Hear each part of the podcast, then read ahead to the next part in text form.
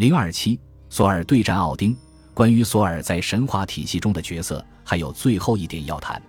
下面将基于硝烟弥漫的《哈尔巴德之歌》展开探讨。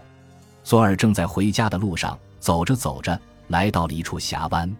他招呼船夫，请求搭船渡海，全然不知撑船的老人就是他的父亲奥丁，乔装打扮的。索尔骄傲的夸耀：“在此和你说话的是索尔。”不料船夫却骂了回去。还和他对着炫耀起来，让索尔大吃一惊。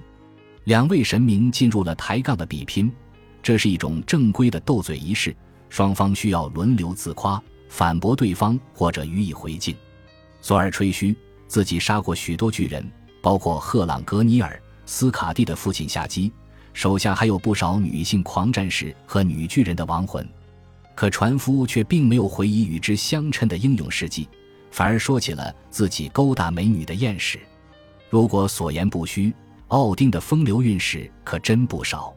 索尔不无艳羡地问：“和他们相处的怎么样？”奥丁回应道：“我们有过活泼的女子，只要她们报以好感；我们有过聪慧的女子，只要她们忠贞不移。她们把沙子拧成绳，从深深的河谷中掘出平原。仅凭智慧，我凌驾于她们之上。我和七姐妹共枕席。”赢得了每个人的芳心，每人相伴，得享欢愉。那是你在做什么呢？《哈尔巴德之歌》第十八节，根据谜语般的描述，这些神秘的女子似乎是某种自然现象，用不同的方式塑造着地形。索尔反击称，自己曾把夏姬的眼睛抛到空中，形成了星座，但他的父亲还是不以为然。对于索尔的每一项战绩，奥丁都已率领军队。引诱美女或挑起争端，这是他的经典职能之一，可以帮他挑选合适的人成为英灵战士。作为回应，索尔再怎么吹嘘都无济于事，奥丁始终对他的功绩无动于衷。奥丁还提出了一个有趣的论断：奥丁掌控着死于战场的贵族们，索尔拥有的是奴隶一族。在冰岛和挪威，索尔乃是信众最广的神明，可能是因为他掌管着天气。所以，对依靠土地或海洋为生的劳苦大众来说至关重要。与之相对，奥丁与贵族以及诗人们最为亲密，这是因为他为他们赢回了时仙蜜酒，他也是君王的守护神。这首诗末尾，奥丁坚决地回绝了索尔，不肯撑船过去载他过河。他还声称，索尔将会发现妻子西弗对他不忠。索尔百般威胁恫吓。最终还是不得不绕了远路。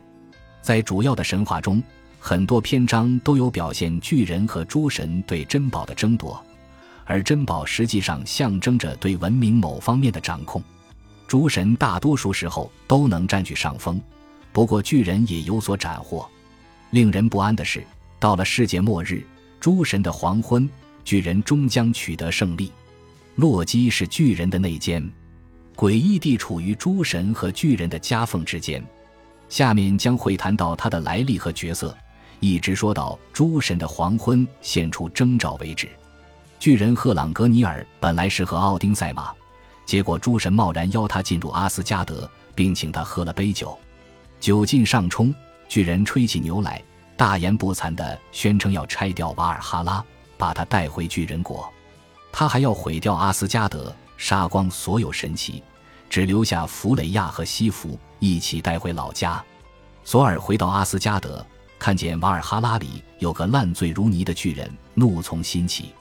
他本来打算就地解决，但赫朗格尼尔手无寸铁，双方便把对决之地选在了赫朗格尼尔的领地的边界上。赫朗格尼尔的心脏是石头做的，他还有一面盾牌，也是出自同样的材质。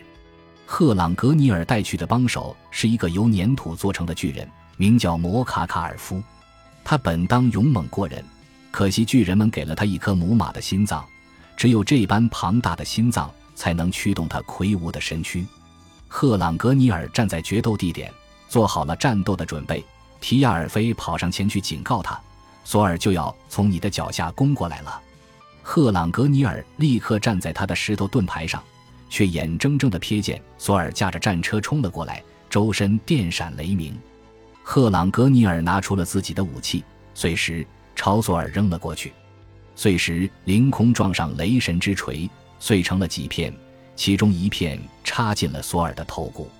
与此同时，赫朗格尼尔毫无防御之力，死在了索尔的锤下。他倒在了索尔身上，腿压住索尔的脖子，使他不得脱身。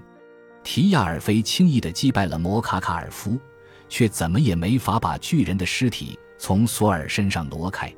最后，索尔的儿子三岁的马格尼来了，他是索尔和女巨人雅恩莎萨所生。马格尼轻轻松松抬起了巨人的腿，解救了被困的父亲。他还对自己没能参加决斗表示遗憾。要是对上那巨人，我能赤手空拳送他下地狱。插进索尔头骨中的碎石很难取出，索尔向一位女占卜者求助，请他念诵咒语取出碎石。女占卜者正在施咒，索尔突然说起了她的丈夫欧文德。索尔曾经帮助她渡过一条有毒河流，去往北方。寒冷冻掉了他的一个脚趾，索尔便把那脚趾扔向天空，化作了晨星。听到这个消息，女占卜者格罗亚激动极了，完全把咒语忘在了脑后。于是，那块碎石碎片就留在了索尔的头骨里，直至今日。